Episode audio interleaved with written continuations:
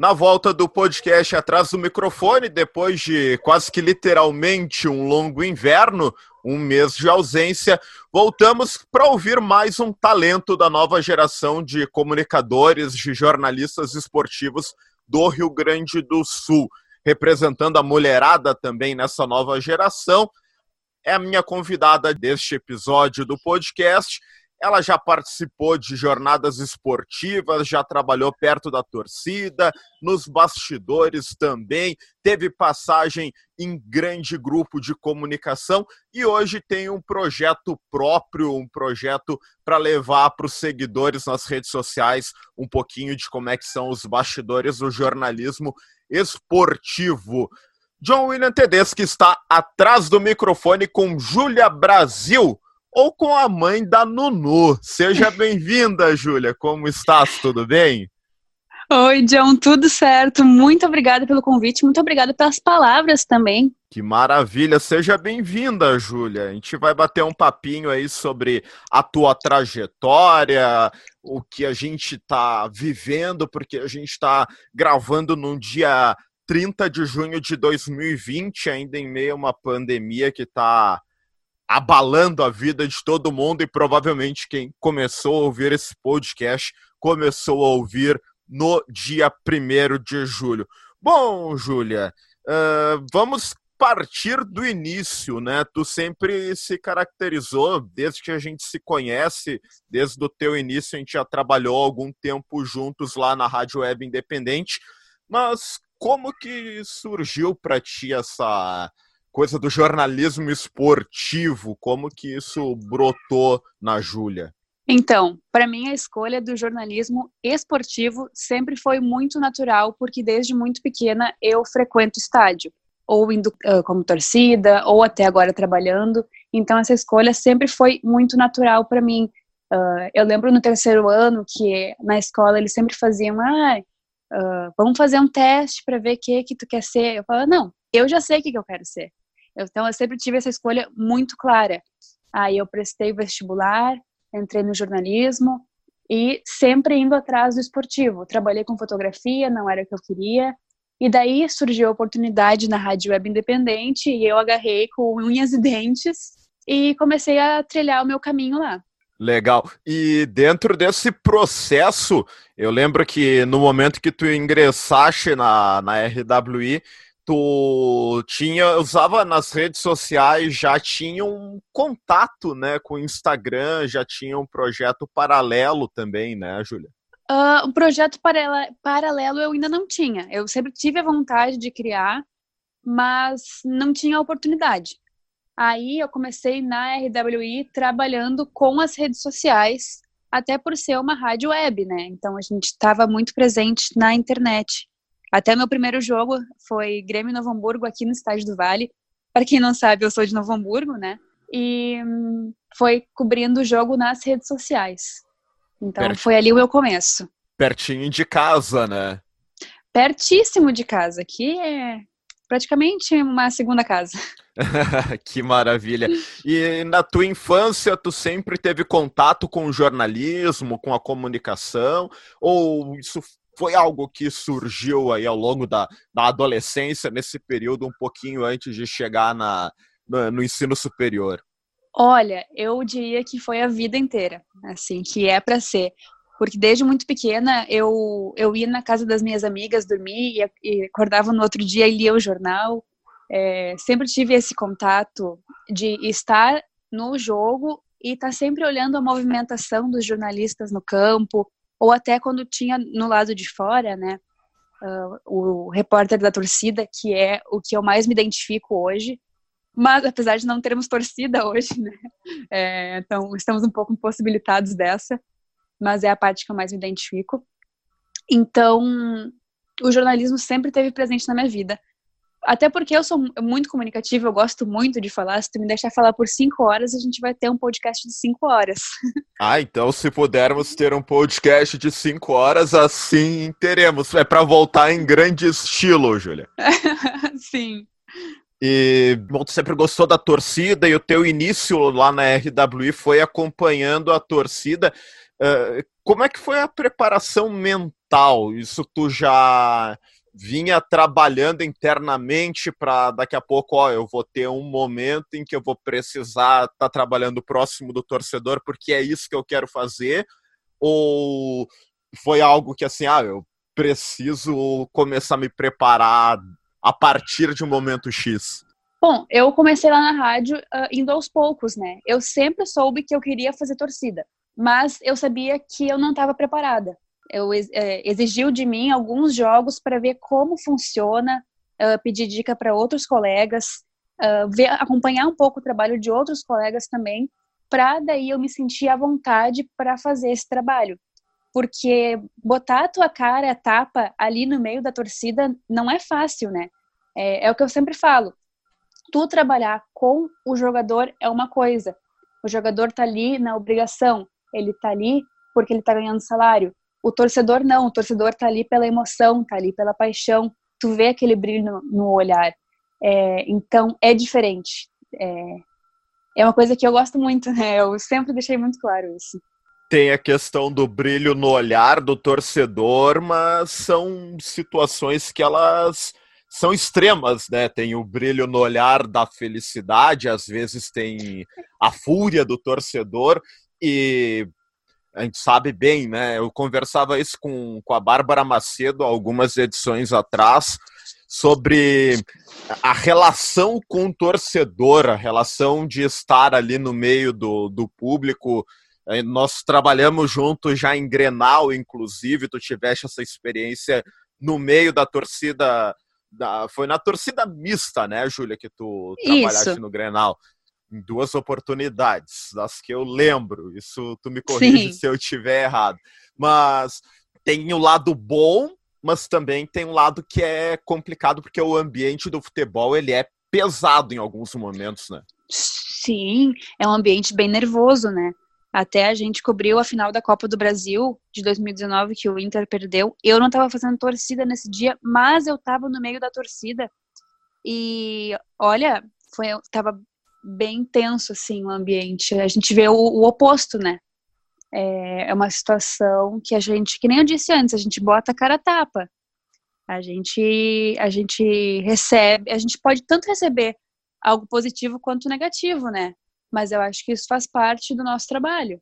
Sim, fa faz parte do trabalho. Uh, só que tem coisas que não fazem parte do trabalho. Tu chegou a encarar alguma situação que fosse desagradável nesse período trabalhando próximo do torcedor? Próximo do torcedor, ainda bem que não. Olha, eu te digo assim, que ao vivo, a única coisa estranha que me aconteceu foi entrevistar um bêbado. É, foi foi um, até um jogo grande do Inter. Ao vivo nunca me, nunca me passou nada desse tipo, mas já teve vezes que eu tava fazendo torcida, tava gravando para as redes, na verdade, porque a gente sempre faz várias coisas ao mesmo tempo, né? E veio gente pedir para tirar foto comigo, veio homem pedir meu número de telefone. Aí eu, tipo, eu tô lá trabalhando, sabe? É, eu acho que a gente tem que ter uma um, a questão do respeito, né? Eu não tô ali para estar tá aparecendo, eu tô ali para prestar meu trabalho.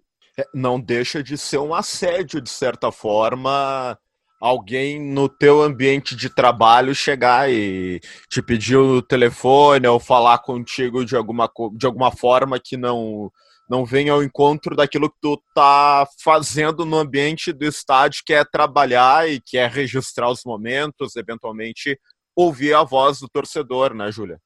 Exatamente. É, é uma situação que é desagradável e que já aconteceu com várias das repórteres mulheres.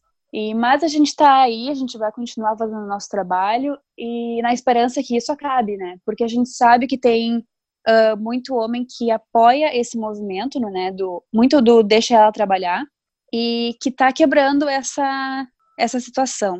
A gente está superando o estigma aí de que lugar de mulher não era no estádio, lugar de mulher é onde ela quiser. Júlia, Exatamente. Tu frequenta estádios de futebol desde qual idade, mais ou menos? Ah, não sei nem te dizer. O que eu tenho certeza é que, bom, eu, eu decidi não não mostrar o meu time. Eu decidi ser jornalista isenta. Então eu não, não posso falar, mas a partir dos oito anos eu comecei a ir com a torcida organizada. Mas eu te pergunto em relação a o como mudou o ambiente do estádio nessa vivência que tu tem, independentemente do estádio em qual tu estivesse, o, o, a, o comportamento do público, tu percebe que ele é parecido, ele é diferente nesse período. Afinal, se tu frequenta aí desde os oito anos de idade, já vão mais de dez anos frequentando estádios, né? É, exatamente. O que eu percebo é que hoje tem muito mais mulher no estádio. É, a gente conseguiu abrir assim um espaço bem maior. A gente vê que tem a torcida feminina e elas se apoiam. É, antes a gente via pouquíssimas mulheres indo sozinhas ao estádio, coisa que é diferente hoje em dia. É, mas a gente não pode negar ainda que tem muito machismo nesse ambiente o ambiente do futebol, de um modo geral, ele é machista, né, Júlia? Mas a arquibancada tem, tem, os, tem os seus exageros, eventualmente. E tu tiver preparada caso isso aconteça em algum momento, algo mais incisivo? Uh, eu acho que não. Eu acho que, sinceramente, a gente nunca está esperando por isso, né? A gente sempre espera o melhor das pessoas então, eu acho, eu não sei como eu reagiria, reagiria se acontecesse algo. Eu não sei se eu ia omitir. É uma situação muito complicada de uh, eh, para pensar assim. Eu acho que é do calor do calor do momento. Até porque se está trabalhando, né? Não é uma situação aleatória, tu tá focada no trabalho, até a reação ela é, acaba sendo diferente, né? Sim, exatamente. Hoje eu não frequento mais estádio como torcedora, né? Então, realmente, trabalhando a história é bem diferente. E lá na, na RWI, dentro dessas experiências que tu tiveste, tem alguma que foi marcante? Ah, tem várias. É, eu tenho três jogos muito marcantes pela RWI. É, como eu disse, foi minha primeira experiência no jornalismo esportivo, então eu levo tudo muito no coração. Tenho as pulseirinhas que a gente usa na arena, tenho os adesivos que a gente usa no Beira Rio, tenho várias fotos. É, mas esses três jogos foram Novo Hamburgo e Grêmio aqui no Estádio do Vale, que foi a minha primeira transmissão. Uh, depois teve Inter e River no Beira Rio, que foi meu primeiro jogo de Libertadores. E depois também teve a final da Copa do Brasil entre Inter e Atlético Paranaense, que foi é, o maior jogo que eu já participei. A gente teve as ruas de fogo, que foi assim algo de arrepiar.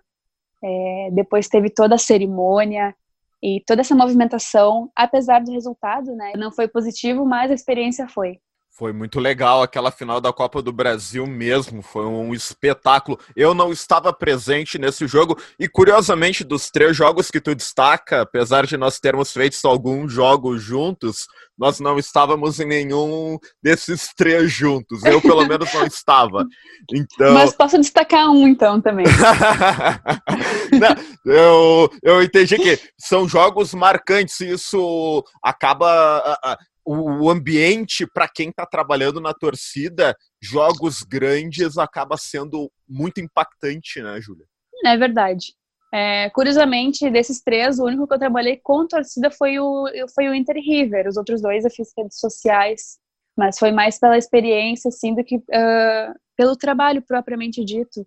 Uh, também teve os dois grenais, também teve aqui uh, em São Leopoldo, no jogo do Aimoré, que foi o jogo que a gente trabalhou juntos que foi é. um jogo certamente um dos mais caóticos que já, nós já fizemos na RWE. é verdade. Eu lembro, faltou luz, não tinha luz na cabine. É, estava no meio da torcida. O estádio é bem pequeno, né? Para quem não conhece, é, é Monumental é mínimo, do Cristo assim. Rei é, é. é, estádio acanhado, estádio do interior. É, é, mas pressão, pressão boa da torcida. Pressão boa da torcida. E mesmo trabalhando com redes sociais, Júlia, tu acaba ficando um pouco próximo ali do torcedor, porque além do foco estar tá no campo, algum registro de torcida sempre acaba sendo feito. É, exatamente. Até porque para a gente chegar no campo, a gente passa pela torcida, né? Que nem esse jogo do, do Aimoré e Grêmio, eu fiquei no meio da torcida do Aimoré. E foi uma situação, assim, bem, bem diferente. Eu que não tinha essa vivência, até o jogo lá em Novo Hamburgo também foi a mesma coisa a gente fica no meio da torcida. é, tanto nos estádios grandes quanto nos estádios pequenos, né? Então é uma experiência que nem eu sempre digo, eu gosto muito de estar na torcida. Então é uma experiência muito boa. Quem cresce no concreto da arquibancada dificilmente vai deixar de gostar de ficar é no verdade. meio do povão. Eh, seguindo dentro da, da tua experiência na, na RWI, lá tu te limitou ao trabalho de torcida e também redes sociais. Não, não chegaste a ter a oportunidade de encarar uma transmissão no campo? Não tive oportunidade. É, era algo que estava sim nos meus planos, mas eu saí em setembro, porque eu tive outra oportunidade de emprego, então não consegui atingir essa, essa parte apesar de estar sim nos meus planos, mas eu acho que é assim uma das uh, das partes mais complexas de uma transmissão é ser o repórter de campo, né? Realmente é estar ali atrás do gol, ficar vendo jogos de perto, sem dúvida, requer um, uma preparação diferente, né? Mas tu já te considerava tranquila caso surgisse essa oportunidade? Não, não. É, eu sou uma pessoa que eu não sou muito confiante, assim, eu admito. Eu preciso de muito, preciso estudar muito, assim, uh, para conseguir estar 100%. Naquele momento eu não estava, então eu não ia botar o meu nome, o nome da rádio, né, uh, em perigo. Sim, é, é, um desafio. Eu, particularmente, lembro das primeiras transmissões de campo que eu fiz e foi realmente bem, bem tenso. Dentre todos esses aprendizados, Júlia, lá na RWI, uh, queria que tu falasse de modo geral, assim, como é que foi a influência da, desse teu período lá, que foi foi de quanto tempo mesmo? Me ajuda a lembrar aí, Júlia. Foi, foram, foi quase um ano, né?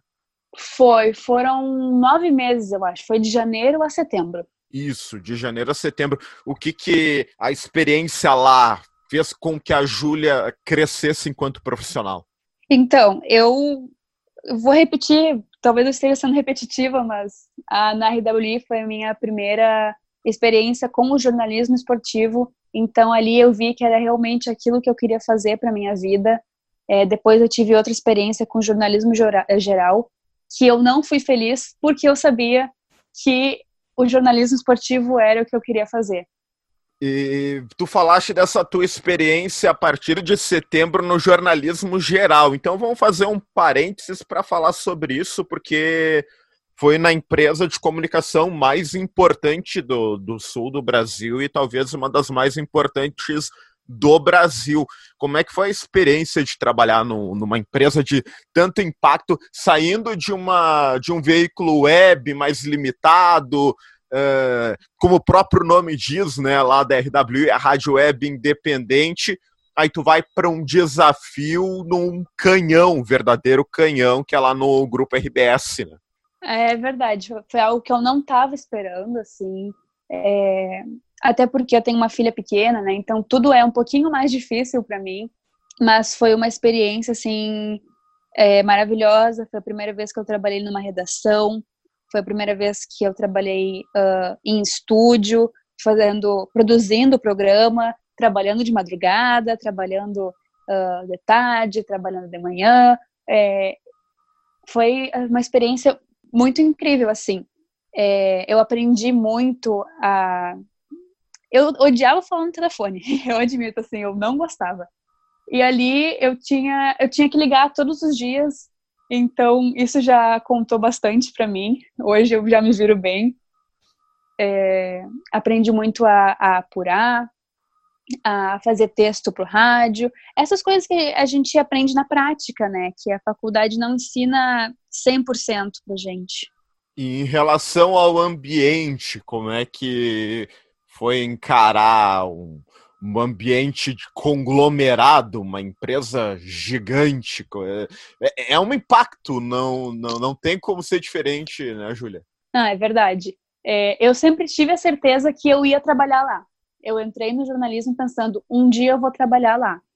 Hoje eu estou com 22 anos já alcancei meu objetivo. É, apesar de ter sido pouco tempo, trabalhei de setembro até agora maio, é, uma, é um ambiente que para mim foi muito positivo.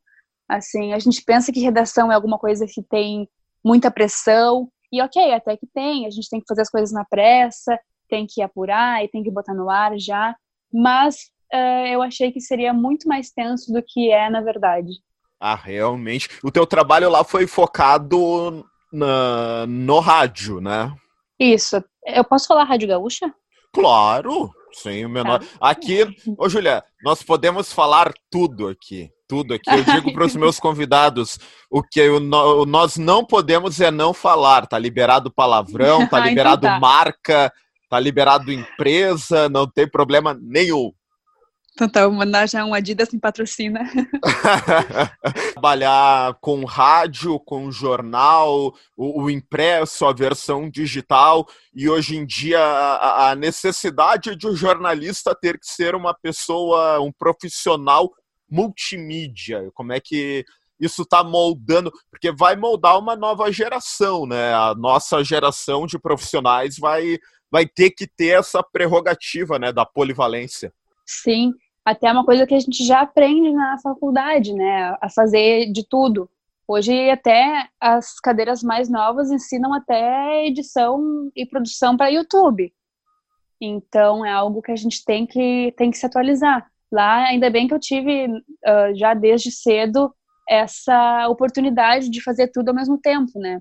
É, a gente liga, pega as informações, já escreve o texto para o ar, já entra no ar, depois volta, faz o texto pro para o site e depois, uh, na verdade, daí os editores uh, editam, né, para entrar no impresso, é, vai atrás de foto e vai atrás de fonte, então tinha dias que, que era bem complicado, assim.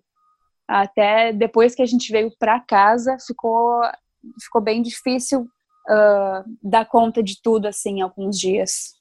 Pois é, se passou por um período bem complicado e nós vamos chegar nele em seguida. Uh, nesse trabalho polivalente, aí tu mencionou lá no início que imaginava das dificuldades que teria de entrar no, no, numa empresa como o Grupo RBS, por uma das razões e uma das formas que eu te apresentei, que tu és a mãe da Nunu, a nossa querida Manuela, uma das crianças mais fofas deste mundo. Muito uh, obrigada. Como é que tu encarou esse desafio da, da, da gravidez tão cedo? Porque isso molda a mulher, mas também te moldou como profissional. Tu mesmo citou que isso torna as coisas um pouco mais difíceis. Como é que. Conta um pouquinho dessa história aí para nós, por favor. É, então, eu não tenho problema algum em falar da minha gravidez. É, eu passei por um momento muito difícil. É, eu tive depressão na gravidez, tive muito medo de ter depressão pós-parto, né? O que não aconteceu, porque depois que ela nasceu, assim, foi só felicidade. Aquele clichê de, ah, minha vida era preto e branco, e depois que, que o neném nasceu, ficou colorida, e foi exatamente isso que aconteceu.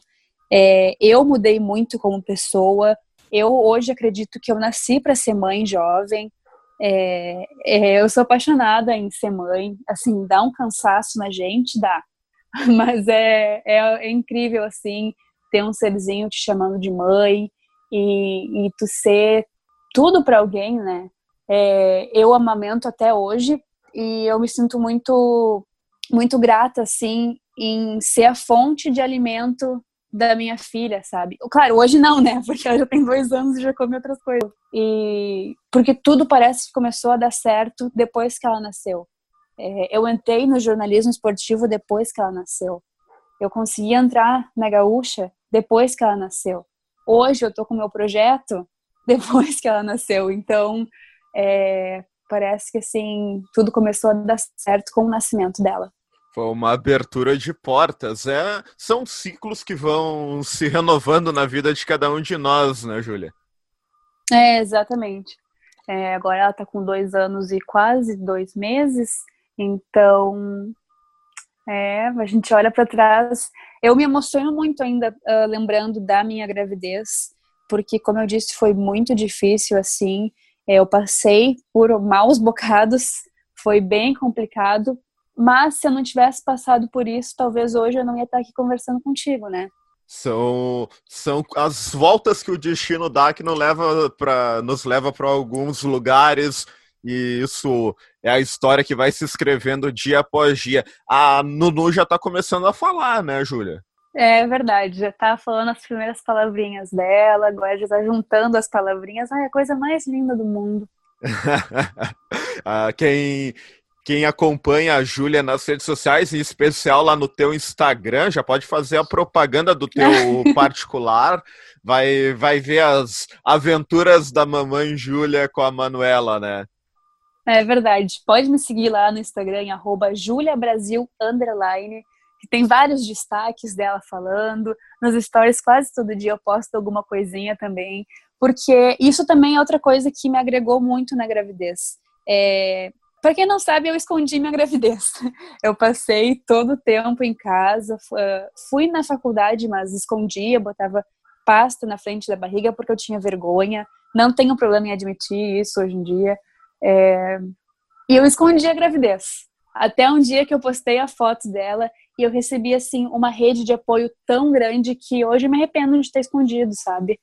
É... Fiz muitos amigos, muita gente veio falar comigo e ainda vem uh, elogiar, assim, sabe? Ah, é algo que hoje me emociona muito, assim. E vai te emocionar muito mais. É só o começo do Ana é Brasil. Verdade. Tu é verdade. ficou na Rádio Gaúcha, lá no Grupo RBS, no período de setembro até maio desse ano, e desde março, final de fevereiro, início de março, a gente tem vivido uma situação peculiar e tu disseste que em determinado momento vocês fizeram home office. Como é que foi essa experiência de trabalhar de casa? Porque quem acompanha a Rádio Gaúcha, a programação, vê que grande parte dos profissionais de microfone hoje trabalham na, nas suas residências, né? É desafiador mesmo esse tipo de, de mudança? É, é bastante. É, a gente foi mandado para casa no dia 19 de março é, eu, como sou estagiária, não recebi o Access, né, que é o, o aparelho que a gente usa para entrar ao vivo. É, só que para mim foi muito mais desafiador porque eu estava no jornalismo geral. E para quem não sabe, a gente cobre segurança, educação, saúde. É, então, o que ficou muito pesado para mim e chegou a um certo ponto que eu não consegui dar conta era que a gente trabalhava com muito homicídio e feminicídio e até teve eu não gosto de falar sobre isso mas teve caso de bebê encontrado em lixeira que ficou quando eu trabalhava na rádio eu deixava tudo aquilo lá. Mas quando eu vim para casa a gente trabalha com isso e eu abro a porta e tem um nenê lá embaixo me esperando sabe? Então ficou muito difícil não trazer para casa e não sentir um ambiente pesado então, esse para mim foi o maior desafio. Não é entrar ao vivo, não é escrever os textos, porque isso tem, tu tem toda a estrutura. Eu até não entrei ao vivo de casa, mas é, foi mais essa questão mesmo das notícias pesadas. É, de, de, certa forma, em determinados trabalhos, enfim, a gente até consegue deixar as coisas do levar da porta para dentro do teu ambiente de trabalho e da porta para fora tu tira, mas quando o teu ambiente de trabalho se torna tua casa, isso acaba se tornando um desafio ainda maior, né, Júlia? Sim.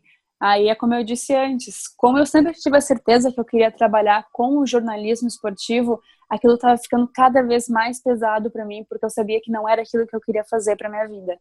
Então, trazer essa, essa coisa pesada para dentro de casa acho que foi assim a pior parte do home office. E tem uma máxima que diz que o jornalista, embora tu, tu trabalhou durante a madrugada, de tarde, de manhã, o jornalista ele é jornalista 24 horas por dia.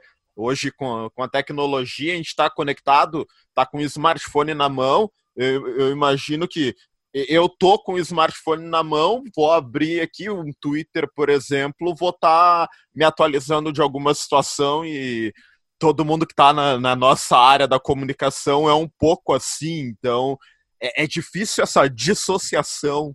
É, eu, eu diria que é impossível. Eu até, até hoje, uh, mesmo trabalhando com o jornalismo esportivo hoje, acordo de madrugada e entro em algum site de notícias para ver se tem alguma coisa acontecendo, sabe? É...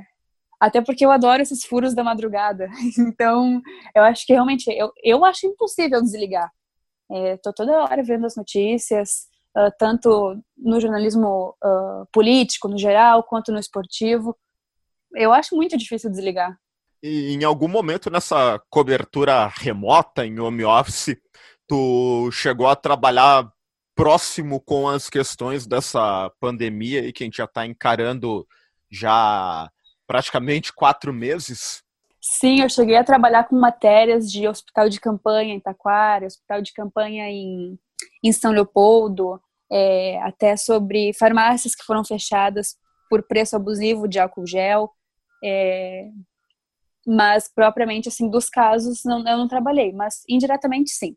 De alguma forma acabaria tendo ligação porque foi algo que impactou quem trabalha na editoria de política, quem trabalha na editoria da economia, a, acabou tendo que falar no, no, no, novo coronavírus. Não tem muito jeito. Né? É, exatamente. Eu abri a pauta do dia e dependendo né, de que dia fosse, praticamente todas as pautas eram sobre coronavírus. Então não tinha como fugir muito disso. E vai ser assim durante um bom tempo. Lembrando que a gente está gravando no último dia de junho de 2020, a gente está no auge aí da pandemia do novo coronavírus. Vamos falar um pouquinho de referências, Júlia Brasil. Uh, tem alguma referência no meio do jornalismo esportivo que te motivou, te inspirou a, a seguir em frente? Alguém com qual tu vê uma profissional ou um profissional que tu vê como modelo para um modelo de, de trabalho mesmo? Bom, hoje eu sou apaixonada pela Joana de Assis, trabalha no Sport TV, uh, muito porque ela é mulher e muito porque ela foi correspondente uh, nos Estados Unidos da, da Sport TV e da Globo, né? Que é algo que eu gostaria muito de, de seguir, assim. Ela trabalha não só com futebol, trabalha com basquete. É, quando estava nos Estados Unidos, também trabalhou com o futebol americano, que é outra coisa que eu gosto muito. Então, hoje eu tenho a Joana como minha, minha inspiração. Legal. E a nível regional, a nível das pessoas que tu tem mais contato aqui e que tu eventualmente poderia acompanhar na tua formação, tem alguém que tu, tu destaque? É, quando eu trabalhei lá na Gaúcha, a, a editoria que eu ficava ali do jornalismo geral era bem do lado da, do esportivo. Então, quem eu tive muito assim como mentor, eu sempre fazia uh, perguntas para me ajudar, era o Rodrigo Oliveira, lá da Gaúcha, que me ajudou assim bastante, porque eu tenho muito uma questão assim da, da relevância do jornalismo esportivo, sabe? E ele me ajudou a ver que que é sim muito importante, que pode mudar a vida das pessoas, me mostrou a matéria dele, assim, que ele me, me ajudou, me ajudou muito e eu sei que eu posso contar com ele. Grande figura, o Rodrigo Oliveira. Como é que tu vê o futuro do, do jornalismo esportivo, Júlia? Antes de nós entrarmos aí nos teus novos projetos, queria uma palhinha tua sobre que a forma como tu vê o, o jornalismo esportivo daqui para frente. Essa é uma pergunta complicada, né? É, a gente já sabe que no gauchão, quando voltar e se voltar, né, vai ser só um repórter permitido. É, em campo, né, no estádio. Então a gente tá, vai estar tá muito limitado no, na questão do trabalho. Eu não faço a mínima ideia de como vai ser. É, espero que um dia a gente consiga voltar ao normal, né? Até no Rio o protocolo é o mesmo, tem um repórter só, mas vamos ver no que, que vai dar, né? Hoje eu não tenho a mínima ideia. A gente vive uma incógnita completa, tem diversas teorias aí sobre como as coisas podem ser feitas, mas na verdade, a verdade é que a gente não sabe mesmo, né? A gente não sabe até que ponto vai, a gente vai conviver com uma pandemia, a gente não sabe até que ponto o futebol vai ficar parado e a, a atuação do jornalismo ele vai ficar realmente essa questão de protocolos limita muito o trabalho do profissional, né? Sim, até narradores não vão poder ir para o estádio, vão ter que fazer pela TV. Uh, ah, os freelancers também, que são os mais prejudicados, né, ao meu ver, porque são os que é, não trabalham, não são, não estão associados diretamente a uma empresa. É, eu sei que, querendo ou não, é, eles podem dar prioridade às empresas grandes, então aí já é outro ponto que os freelancers perdem. É, é o que eu disse, na teoria é uma coisa, mas a prática é outra, né? É, não, não vamos saber tão cedo como as coisas vão ficar. Mas depois que tu teve esse período lá no grupo RBS, até não sei se foi durante esse período lá, se foi uma situação de transição, aí tu me corrige caso eu esteja errado, Júlia. Teve o lançamento do teu projeto no Instagram, né? Uma página para falar um pouquinho de bastidores de, do, do futebol, das transmissões, de ambiente, enfim. Isso já era algo que já vinha maturando, né? Sim, eu tinha muito, muito, muito tempo que eu queria fazer isso, desde a época da RWI. Só que depois que eu entrei na Gaúcha, uh, por questões de contrato, eu não pude criar. Então, quando eu saí de lá, eu aproveitei a oportunidade e falei: não, não vou esperar mais, vou criar agora.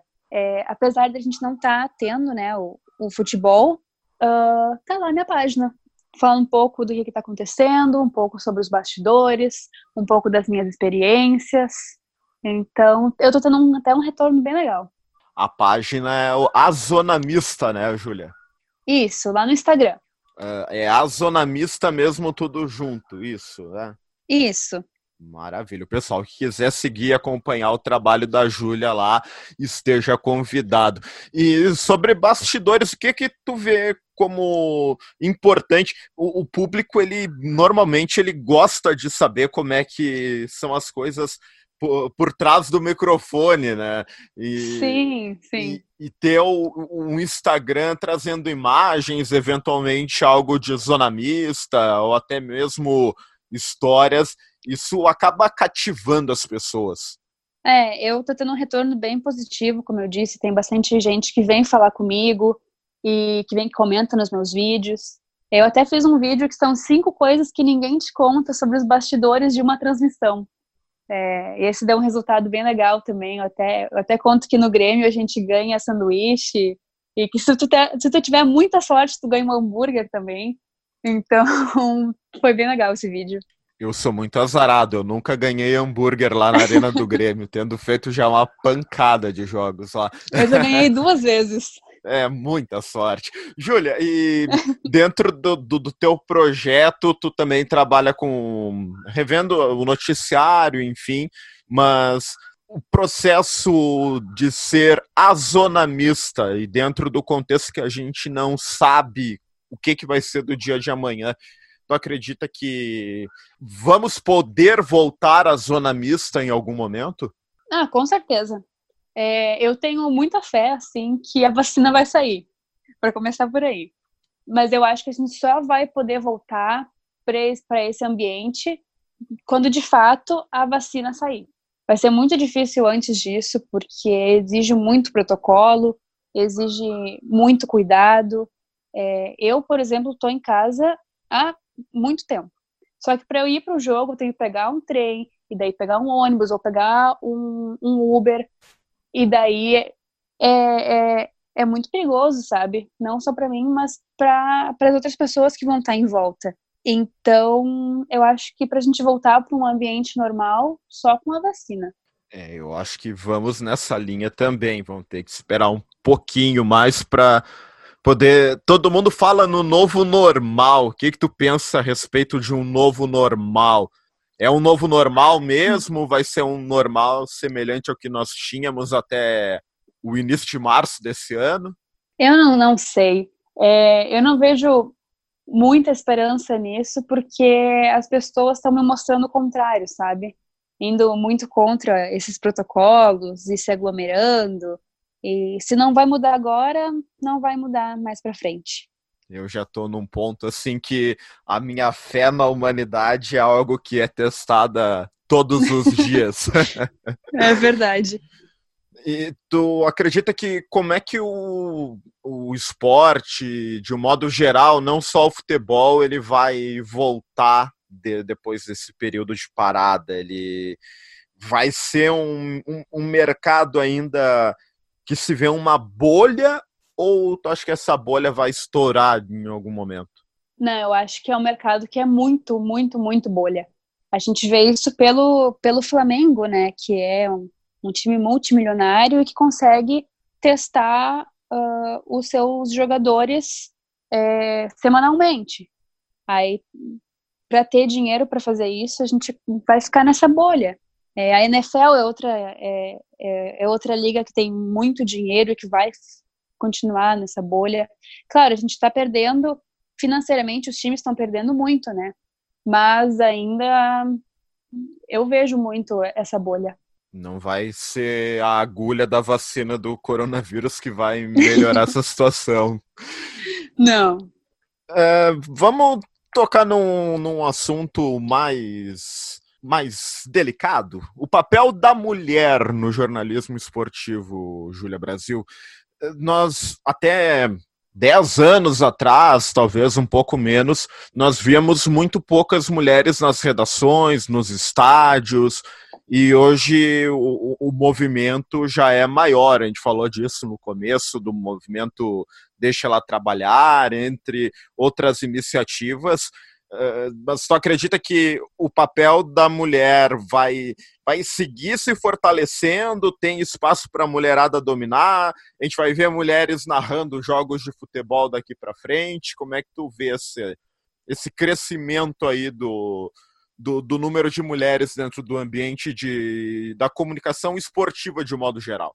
É, para mim, uh, o papel da mulher no jornalismo esportivo é a representatividade.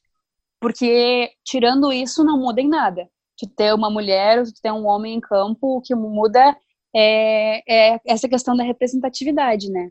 Mas eu acho que sim, uh, as empresas estão dando cada vez mais espaço. A gente até já tem narradoras mulheres, comentaristas mulheres, é, repórteres de campo, mulheres, até há pouco tempo, né, depois de 93 anos, a Rádio Gaúcha teve pela primeira vez uma repórter de campo mulher.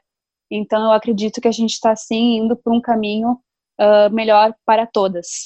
Legal. É, é, a gente vê a cada dia mais, né? Eu comecei a frequentar estádios dentro da comunicação em 2017, já peguei esse movimento de ter mais mulheres no ambiente mas a gente sabe que nem sempre foi assim. E dentro do, do esporte, a gente vê aqui no Brasil o futebol feminino com, com umas, algumas dificuldades. A gente está aí há 15 anos falando no estabelecimento de um campeonato forte, de um processo de formação, mas existe um, um abismo econômico, um abismo de investimento, um abismo de até de alcance do futebol feminino em relação ao futebol masculino, né, Júlia? Ah, exatamente. É, o investimento é mínimo. É, alguns times só têm o futebol feminino, o time feminino, para poder entrar na Libertadores. É, porque os times investem naquilo que dá dinheiro para eles, né? E hoje a gente sabe que o futebol feminino não é algo uh, que dê lucro para os times. Mas tu pensa em alguma razão do porquê é, o futebol feminino não dá lucro para os clubes? Eu até penso assim que nós temos grandes clubes na, na elite do futebol feminino. E por que será que não se tem o mesmo alcance? Eu acho que a gente entra num ciclo vicioso, porque a gente fala, não tem investimento. Então, o futebol não vai ser da melhor categoria. Se não é da melhor categoria, é, as pessoas não vão uh, querer ver isso. E daí o time não vai querer investir. Então a gente entra nesse ciclo e, que é muito complicado para romper, né? Mas aí, isso. Tu acredita que um rompimento, uma ruptura, uma quebra desse círculo vicioso, ele parte de qual, qual das pontas aí desse processo é do, é do torcedor, é dos clubes, é de alguma confederação?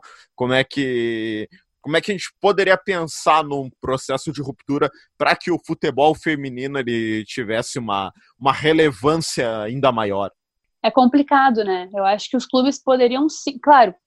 Agora a gente está olhando para um cenário econômico que está praticamente todo mundo quebrado, né? Ou quebrando. Mas eu acho que os times poderiam sim investir no futebol feminino, porque as pessoas estão sim cada vez mais uh, indo atrás disso, né?